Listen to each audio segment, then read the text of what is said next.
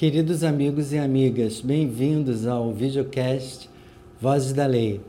Hoje nós temos a honra de ter como convidado para conversar com a gente um pouco o senador da República Federal, Carlos Portinho, que além de senador é um grande advogado, está à frente em diversas causas importantes, tanto nas questões do esporte, da saúde, da habitação e em vários projetos referentes a esses quesitos e outros no Senado Federal. Vamos conversar com ele um pouco sobre a sua carreira, que como advogado é, começou na Pontifícia Universidade Católica, na PUC aqui no Rio. Ele é carioca e flamenguista. Então devemos conversar com ele um pouco sobre essas, todas essas questões. Bem-vindo, querido amigo Carlos Portinho, senador, como vai? Tudo bem? Muito obrigado a vocês e ao Vozes da Lei a gente quer saber primeiro como é que você chegou ao direito, se foi uma questão familiar, se havia outros advogados na sua família ou se foi uma, uma questão sua. É, eu acho que é muito difícil para essa juventude, né, naquele momento de decidir o que, que ela vai fazer. E eu passei por isso também. Eu não tenho, na verdade, eu tinha meu avô, era advogado, mas eu não convivi tanto, ele faleceu, eu era muito jovem. E meu pai era arquiteto. Então, realmente foi, foi uma escolha, tinha que escolher. Podia ir para economia, é, matemática nunca foi meu forte, confesso, e dizem que como bom advogado, né, a matemática geralmente não é o forte. Aí eu acabei indo para o direito, sou filho da PUC, né, me formei pela PUC do Rio de Janeiro, é, comecei na Cândido Mendes aqui no centro, depois me transferi para a PUC e me formei lá. E logo comecei num grande história de advocacia, na época o Tosini Freitas Teixeira e Silva Advogados, Tosini Freire, perdão, Teixeira e Silva Advogados, e foi ali que eu comecei a minha experiência Uh, principalmente na área do contencioso, né, do tribunal, né, eu sou um advogado de tribuna. Me fala uma coisa, dentro dessa questão do seu estudo no direito, o que, que foi bem importante para você? Você teve alguns professores que te influenciaram para ir para esse caminho do contencioso ou foi realmente uma questão que por vocação sua? Não, eu tive professores. Geralmente, depois eu fui professor, né, e sei o quanto professor é, estimula, incentiva, né, te dá os caminhos, a importância ah, da gente estudar e estar em contato com universidades, cursos, é porque você encontra alguém que vai te dar uma direção. Eu tive o professor Marfan, que eu até hoje encontro com o Marfan e falo, você, meu querido professor, é, mas eu não fui para a área penal. Na verdade, o Zé Antônio Fischner foi quem me levou para descobrir o direito processual e me interessar pelo direito processual, certamente com uma grande colaboração aí no meu destino. E a Teresa Pantoja, que foi, além de professora da PUC, foi a minha primeira chefe lá no Tosini Freire, foi ela que me contratou e que eu sou muito grato nessa formação, eu devo certamente a essas referências. Você hoje sente que existe uma necessidade dos alunos de direito e também outras profissões de terem um aprofundamento no, no exterior? Você acha que isso é uma, muito relevante ou você acredita que a educação mesmo, assim, com certas dificuldades que tem no Brasil, ela está pronta para fornecer ao país grandes nomes da, da, da lei e juristas? Para atuar aqui no Brasil, eu acho muito importante, né? nessa área do contencioso, principalmente você estudar no nosso país, o nosso direito, entender das relações, inclusive, né, com, com, com o tribunal, com juízes, acho que é importante. Algumas outras áreas, é, certamente também é importante você ter uma experiência. Aliás, todo mundo, né?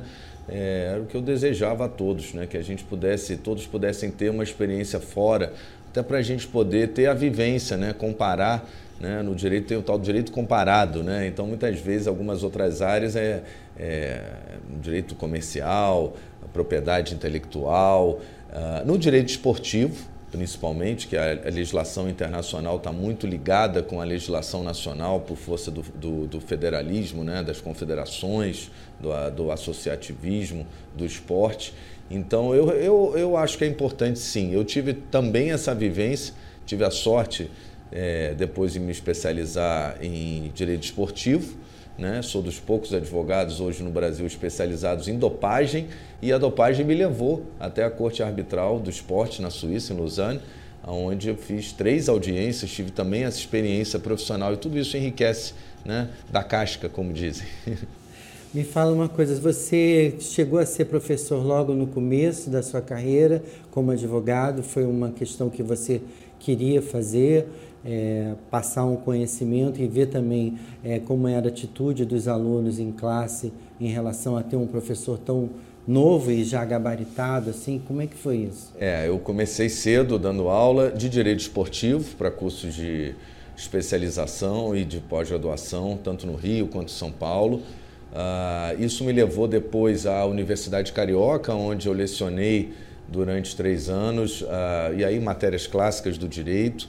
E, e, essa troca, né, a troca do professor com o aluno, né, a gente acha que é só o professor que ensina, mas na verdade a gente aprende muito com o aluno também, né, com as perguntas. E eu acho que essa experiência, para mim, foi muito importante para a minha atuação hoje, né, porque dentro de uma sala de aula você é surpreendido. Né? Às vezes com uma pergunta, com uma colocação, e você tem que saber uh, uh, lidar com aquilo, né? com o improviso. Né? E eu sempre gostei muito dar aula. Uh, depois eu parei porque o ritmo de trabalho estava muito grande no meu escritório e, e, não pude mais seguir. Continuei dando aula de direito esportivo, mas as outras matérias do direito, introdução que eu dava, uh, ética, que eu dei aula de ética no direito, ética na comunicação, ética em diversas profissões, acabei como advogado na Unicarioca dando aula e foi uma experiência muito boa. Mas depois eu fiquei só com a parte do direito esportivo. O que, que levou você a, a, seguir um caminho mais político, né? Porque você não chegou senador de uma hora para outra. Você traçou um caminho desde o seu começo e que te aproximou à política. O que, que como é que foi esse esse momento para você? O direito. Porque além da minha especialização em direito esportivo, eu busquei me especializar em direito eleitoral. Né? E o direito eleitoral me levou a, a, a, fazer assessoria parlamentar lá em Brasília durante os oito anos de mandato do, do, deputado Índio da Costa, meu amigo desde os 14 anos de idade. E, e isso foi uma experiência muito boa. Também me serve hoje no Senado, é lógico que as casas são diferentes, né? a Câmara do Senado, dizem que o Senado é o céu, mas a experiência na Câmara me deu experiência política. E, na verdade, um dia o, o índio me procurou e falou: Olha, pô, não está dando mais, a gente está vendo esses bandidos todos se esconderem na política para foro privilegiado, a gente precisa fazer uma lei que impeça né, essas pessoas de entrar na política. E aí eu escrevi uh, o, o, que foi um projeto de lei de autoria do deputado Índio da Costa, escrevi junto com ele, inclusive que era muito semelhante do que veio depois por iniciativa popular, que foi a lei do ficha limpa. E justamente porque a gente tinha um projeto muito semelhante que já estava protocolado, o deputado Índio foi o relator do ficha limpa. E ali, mesmo ainda como assessor, eu considero um grande feito, porque eu acho que da legislação brasileira talvez seja, uh, junto com a Constituição Federal, das leis mais importantes que a gente tem, que é a lei do ficha limpa. E, e depois acabou que um dia o Índio falou: olha é, vamos fundar um partido. Aí, Zé, eu brinco, né? É ter um filho, plantar uma árvore, escrever um livro, fundar um partido. Eu falei, esse é o desafio do momento, vamos fundar um partido. E aí a gente fundou o PSD, né? Eu sou um dos fundadores do, do, do Partido Social Democrático.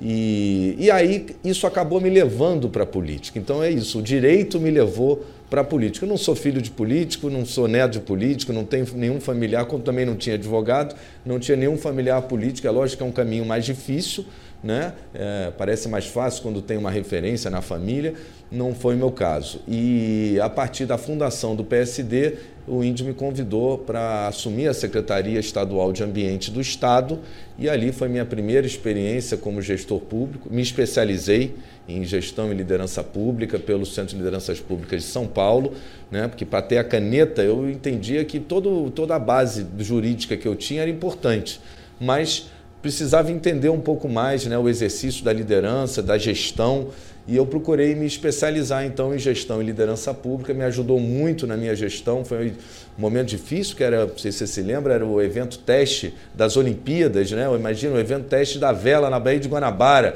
todo mundo tacando pedra na Baía de Guanabara, poluição, e com todos os investimentos que a gente fez, ah, posso dizer que eu tive um dia realmente fantástico, Estava o Caribe no dia do evento teste de vela, foi muito bonito até ver pela TV. A Bahia estava uh, também parte pela época do ano, entrou a corrente que vem do, do mar, né? E estava tava lindo. Então, assim, esse foi um de muitos desafios e acho que me portei bem, porque volta e meia, quando sai um secretário, os próprios servidores falam assim: ah, agora o Portinho vai entrar. Eu fico lisonjeado, né? Estou seguindo um outro caminho, mas foi a minha primeira e melhor experiência, certamente, foi na Secretaria de Ambiente do Estado. Falando um pouco dessa, desse momento e também associando ele hoje ao seu lugar no Senado, eu sei que você entra muito por dentro do Estado, vê, conhece muitos os prefeitos, os secretários, você faz esse caminho sempre. É um trabalho que eu vejo através das redes e sou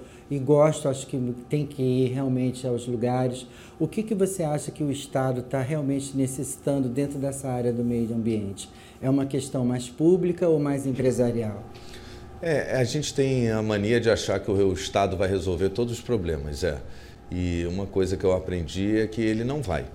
A gente precisa, na verdade, da união do Estado com parcerias privadas né, para poder desenvolver em todas as áreas do nosso Estado. Gerar emprego, a questão do transporte, várias questões que parecem públicas, que o Estado tem obrigação de resolver, mas ele vai resolver de braço dado com o setor privado.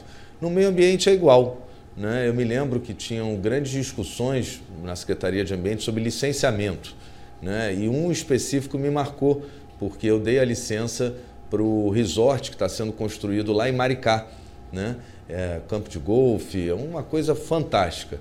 E foi muito difícil, audiência pública, tive que sair escoltado pela polícia, é, ambientalista, população, todo mundo contra o empreendimento.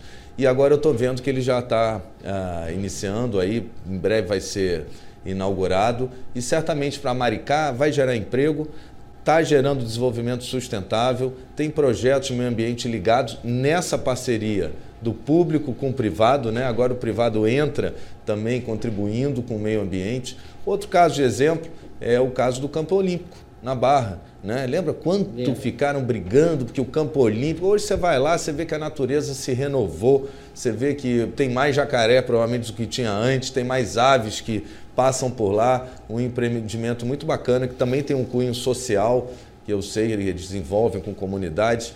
Então, assim, o outro empreendimento que esse eu não consegui avançar, mas isso é fundamental para a nossa cidade do Rio de Janeiro, que é a despoluição do Alagoa da Barra. A gente tinha o um dinheiro em conta, tinha um projeto discutido nove anos e o Ministério Público entrou discutindo, não saiu nada, cada vez mais a, a Lagoa se, se, se degrada né? e nada é feito. Era melhor ter feito o projeto como foi desenhado, porque eu não tenho dúvida que a natureza ia se renovar. A natureza é fantástica, né? ela se renova. Depois que a intervenção acaba, se você dá meios, condições, a, fauna volta, a flora eh, eh, se restabelece, a natureza é fantástica. Você chegou ao Senado logo no começo da Covid, né? que, enfim, e eu queria entender como é que é essa participação sua nesse estado, vamos dizer assim, de pandemia dentro do Senado. Como é que você ajudou a, e está ajudando a atravessar esse momento tão complicado?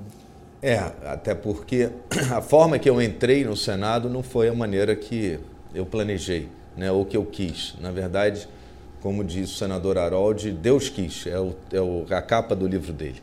Né, um pouco antes dele falecer, uh, vítima da Covid, uh, uma forma muito triste. Harold era um parlamentar, um homem público fantástico, 30 anos de parlamento, uma pessoa com uma experiência, o Harold Oliveira, uma experiência incrível, cheio de vida e como muitos né, que nós perdemos por conta dessa pandemia. E eu assumo exatamente nesse momento, logo no início do mandato uh, da nossa chapa, né, porque a eleição para o Senado é uma chapa, Uh, eu era o primeiro suplente dele, a Renata Guerra, minha segunda suplente, segunda suplente senador Harold, e foi uma eleição que a gente ganhou por 54 mil votos, uma diferença muito pequena do César Maia, né, também uma grande figura política do nosso, do nosso estado, do nosso país, e ganhamos uma diferença pequena e eu acredito isso exatamente porque, ao contrário, é muito comum o suplente não participar do momento eleitoral. Mas eu fui para a rua, né? eu tinha minhas bases, é, eu, eu, me mobilizei, a Renata Guerra também, e eu tenho certeza que tanto eu quanto a Renata somamos essa diferença de 54 mil votos que foram determinantes. E assumindo no meio de uma pandemia no Senado Federal, Sem dúvida, a maior preocupação é saúde, né, Zé? Eu fui autor da, da lei, foi meu primeiro projeto de lei, uh, foi aprovado no Senado, parou na Câmara, que era o certificado né, de, de vacinação e testagem, o certificado sanitário.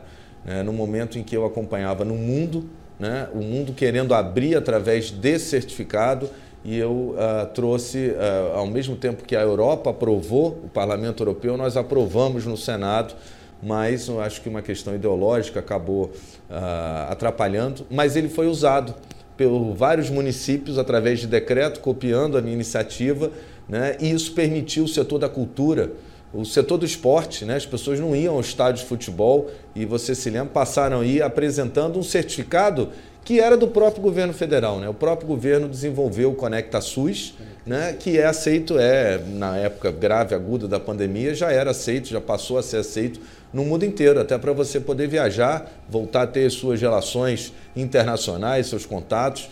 Né? Então eu acho que, embora o projeto não tenha sido aprovado né, no Congresso, ele sinalizou para os municípios né, e permitiu, principalmente o setor de eventos, que foi o que mais sofreu, poder reabrir de forma responsável.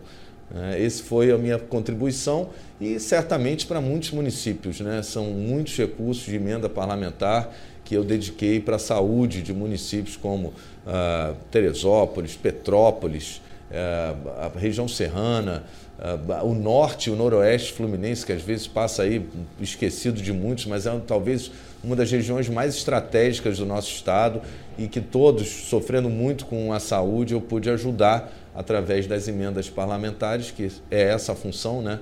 não é para mim a emenda, é para o município. Né?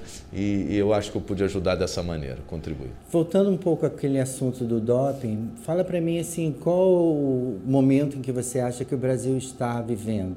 E também dentro das legislações internacionais, se o Brasil tem uma participação importante nesses estudos e também em projetos de lei. É, eu desenvolvi, acho que é, houve um desenvolvimento do nosso país no campo da dopagem ou do antidoping, né, que é o que a gente busca, né, evitar a dopagem, que ele seguiu o, o mundo. Uh, eu me lembro bem, Zé, porque como advogado, a gente tinha um código próprio de dopagem aqui no país. A gente tinha uma forma de resolução dos conflitos de doping própria. E todas as decisões que eram tomadas aqui no Brasil eram cumpridas aqui no Brasil. E eu participei do primeiro caso de dopagem, que foi de um atleta do Botafogo, numa partida contra o Vasco, e o Vasco, depois de eu ter absolvido ele aqui no Tribunal Brasileiro, o Vasco recorreu para a Corte Arbitral do Esporte. Então foi a primeira vez na história do futebol que uma decisão do Tribunal Brasileiro foi desafiada por uma corte internacional, né? e, e isso abriu depois uh, não só uh, o entendimento de que o Código Mundial Antidoping, de que o Brasil era signatário, uh, é, deveria ser inserido dentro do nosso ordenamento jurídico através desse caso, como também a possibilidade do recurso às cortes internacionais do esporte nos casos de decisões tomadas aqui no Brasil.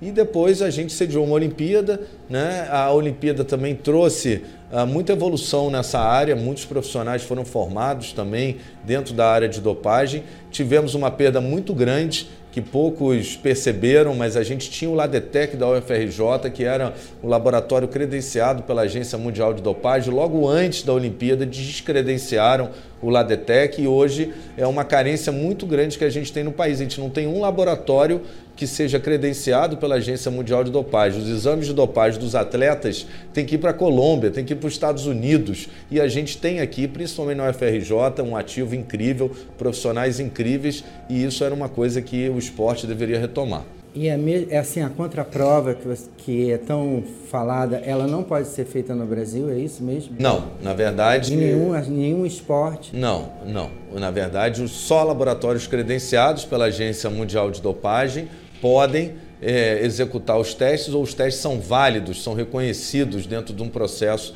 de dopagem. E hoje no Brasil, a gente, embora tenha a USP em São Paulo, poderia ser credenciada, já foi no passado, a UFRJ, principalmente no Rio, a gente não tem. E a gente perdeu o credenciamento logo antes das Olimpíadas, e para mim foi o pr primeiro fracasso das Olimpíadas do país, porque a gente não podia ter perdido uh, essa referência que era o laboratório do Ladetec. Qual um projeto que você esteja assim, envolvido muito no Senado que você tem enfim, vontade de conversar e apresentar cada vez mais para os. Eu tenho, eu tenho, Zé, é, eu, eu, levei comigo como relator uma, uma, uma metodologia que eu gosto de incentivar. Aliás, foi um, tema da minha tese, quando me especializei em direito tributário e administrativo, né? É democracia participativa.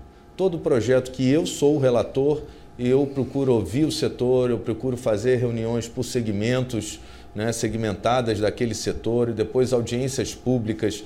Uh, isso, por exemplo, na lei das sociedades anônimas do futebol, houve todo o envolvimento dos atores né, eh, do esporte. Né? Foram ouvidos credores de clubes, advogados de credor de clube, advogados de recuperação judicial, clubes, presidentes, advogados de, de, de, de, clubes, advogados especializados em direito esportivo, a OAB. Nosso Luciano Bandeira sediou uma grande audiência pública aqui no Rio. Fui a Santa Catarina, fui ao Ceará escutar, né, porque a gente tem vários Brasis dentro do nosso Brasil. E, e, e assim, eu acho que a Sociedade Anônima de Futebol é a lei mais próxima do desejo desses atores. Igual forma eu estou levando agora um projeto que para mim ele é o futuro do nosso país, é um novo pré-sal, que é a geração de energia offshore. Né? A energia eólica ou energia solar ou das marés ou das correntes marítimas, mas em águas territoriais brasileiras e o projeto regula, é um marco legal aqui no país de algo que está acontecendo no mundo. E você vai no Mar do Norte, os investimentos são muito mais caros para quem vai explorar do que aqui, porque as nossas águas são mais rasas e os nossos ventos são abundantes na nossa costa, do Rio Grande do Norte ao Rio Grande do Sul. Então é um projeto que hoje, inclusive, foi relatado essa semana e ela deve uh, ser aprovado no Senado, espero, e em seguida vai para a Câmara, mas tem uma expectativa do setor que foi ouvido muito grande e uma expectativa muito grande de investimentos no nosso país. Além do mais, a energia renovável. Né? A gente está aí é, incentivando o mix energético. Eu não gosto muito do termo transição, porque eu, não, eu acredito pouco que a gente vá uh, deixar de usar alguma fonte. Eu acho que todas as fontes são importantes e as fontes limpas mais ainda, como é o caso da energia eólica. Parabéns, que bacana isso, né? Eu queria falar um pouco também dessa última questão que saiu sobre a lei do passe é, onde os jogadores fizeram. Da Lei Geral do Esporte. Da Lei Geral do Esporte, perdão. Que fizeram uma, um protesto. E ver o que, que você acha, se acha isso é, importante é, eles se manifestarem, como também se é, você aprova que haja uma redução do, do, do, salário deles na, no caso da rescisão contratual? É, eu acho que há uma certa incompreensão uh, com relação aos benefícios que a lei traz aos atletas e parte disso eu não fui o relator. Né? Na verdade, essa era uma lei que estava sete anos tramitando, foram sete anos de tramitação no Senado, né? veio de uma comissão de juristas e eu, quando assumi meu mandato, tive a oportunidade, antes da aprovação, de emplacar 59 emendas justamente para tentar atualizar a lei, as relações atuais, né? É, atualizá-las é, e permitir que a gente é, revisse a Lei Pelé, porque é uma lei de 98, né? uma lei que já tem algumas décadas e precisava ser revista. Eu acho que há uma certa incompreensão, porque há benefícios ali para os atletas. Por exemplo, hoje um atleta ele só pode rescindir o seu contrato por falta de pagamento de salário depois de três meses. Então você imagina porque nem todos os atletas são Neymar, né? isso é a exceção. Imagina um atleta que dá duro ali para levar o seu salário para casa e o clube tem a autorização de não pagá-lo por três meses só aí que ele vai poder rescindir. A gente trouxe para dois meses isso e isso é uma vitória para eles. Eles reclamam que agora a lei diz que a divisão entre o contrato de trabalho e imagem pode ser 50% para cada um e antes era 40, 60, né? 40% na imagem, até 40% na imagem, até 40, 60% na, na carteira. Só que é até. Se o atleta não estiver satisfeito com 50, 50, ele negocia. Ele diz: não, eu aceito só 40, 60. Acho que aí há também uma incompreensão. E com relação à multa rescisória, a gente tem que observar o que é justo. E eu, com a minha experiência esse tempo todo uh, no esporte, o que eu vi foram, foi a mazela dos clubes. Né? É lógico que se um clube contratou e vai rescindir, tem que pagar uma indenização. Mas se aquele empregado, seja ele qual for, ele se recoloca no mercado com salário maior ou igual, que era o que acontece, acontecia muitas vezes, né? por que, que o clube vai pagar aquele indenização se o atleta não teve prejuízo? Né? Ao contrário, às vezes a rescisão foi até boa para ele porque ele foi para um clube ganhando mais. É lógico que aquele que não encontrou uma outra oportunidade de trabalho ou foi para um clube ganhando menos, ele tem que ser compensado. E isso a lei garante também. Acho que há uma certa incompreensão e agora a oportunidade do projeto voltar ao Senado nos dá a chance de abrir esse diálogo que se fosse eu o relator original, teria certamente chamado, como fiz na Sociedade Anônima do Futebol, no Marco Legal das Startups, e, e agora temos essa chance. Acho que temos que ouvi-los, mas temos que também esclarecer a eles as vantagens e os benefícios dessa lei. E me diz uma coisa, Carlos Portinho, qual é seu futuro na política, você pensa? É engraçado, Zé, porque eu, eu nunca planejei, né? eu acredito muito no destino, na vontade de Deus. É, eu fui, como eu disse, advogado e a advocacia, o direito, acabou me levando para a política. No momento, em 2013, em que todos se lembram, e ainda estamos vivendo, uma grande crise de representatividade. Né? Então, eu, eu, eu criei um movimento chamado Quem Te Representa, para que as pessoas refletissem sobre isso né? na hora do voto. Quem as representa? Porque lá no Congresso vai ter alguém representando elas queiram elas ou não. Essa história de não vou votar em ninguém, vou votar nulo, alguém vai eleger outro para ocupar o lugar lá. Então você está, na verdade, entregando o seu voto para que outra pessoa escolha por você. É o grave erro e a gente tem que valorizar a nossa democracia. A democracia está lá, no poder do voto, né? de você poder transformar, é o voto que transforma. A outra hipótese é guerra, revolução, ninguém quer isso, é só o voto. Então, é, eu, eu acabei, uh, eu, eu, brinco e digo assim: eu não queria ser secretário de ambiente, estava ótimo no meu escritório, com meus clientes, e veio essa oportunidade. Eu não queria ser secretário de habitação e fui secretário de habitação duas vezes. Eu não queria no sentido que eu não pedi, né? Eu não fiquei lá, ah, pô, me consegue aquela vaga. Eu estava bem no meu escritório. Depois da minha primeira passagem na Secretaria de Habitação com o Eduardo Paes, voltei para o meu escritório, estava bem, o índio me chamou no governo do Crivella. E eu voltei para o meu escritório e estava bem de novo, e aí o senador Harold me chama para ser suplente dele né? É, quando muitos achavam que ele nem seria eleito. Um dia antes das eleições, ele tinha 9% nas pesquisas e nós ganhamos ah, por 54 mil votos, quase nada de diferença para o candidato que era o César Maia. E depois, quando eu fui suplente, eu voltei para o meu escritório para advogar de novo, que é o que eu sei fazer, é o meu ofício. E aí o destino, né? Deus, é, Faroldi faleceu e eu assumi também dessa forma o meu mandato. Eu acredito, Zé, na vida, a gente tem que ter formação, posicionamento e oportunidade. Né? Porque oportunidade sem formação, sem base e sem posicionamento é sorte. Sorte é bom para ganhar na loteria, mas não é sustentável né, na vida. Né? Quando a oportunidade vem, você tem que estar preparado, tem que ter estudado e tem que ter se posicionado. Eu acho que eu fiz isso muito bem. Me preparei, né? inclusive, mesmo exercendo o cargo de secretário, continuei estudando me especializando para aquela missão, né? E me posicionei certo todas as vezes. Né? Eu não pedi para ser, mas eu estava ali posicionado né, como um bom quadro e acabei tendo a oportunidade por isso. Eu acredito que o destino reserva alguma outra oportunidade. É, eu não tenho apego ao cargo, como disse, posso voltar para o meu escritório depois, desde que a minha missão tenha sido bem cumprida. É isso que eu me esmero todo dia. Maravilha. Eu quero agradecer a você, a sua participação aqui no Vozes da Lei, no nosso videocast. Foi uma honra para a gente conversar com você. Você é um exemplo assim de um cara jovem, é, com muita determinação, com muita estudo e competência para ocupar o lugar que você ocupa. Além de ter essa oportunidade, eu acho que só surge realmente para quem merece, para quem procura. Muito obrigado, Zé. Valeu mesmo, gostei muito de estar com você aqui. Muito obrigado, Zé. E entrem lá, Vozes da Lei, assistam, curtam e sigam, não é isso? Sigam o nosso canal e se inscrevam, deem like, bate o sininho, façam tudo que tem que fazer para a gente continuar aqui entrevistando cada vez mais, conversando com pessoas incríveis como hoje o nosso senador Carlos Portinho.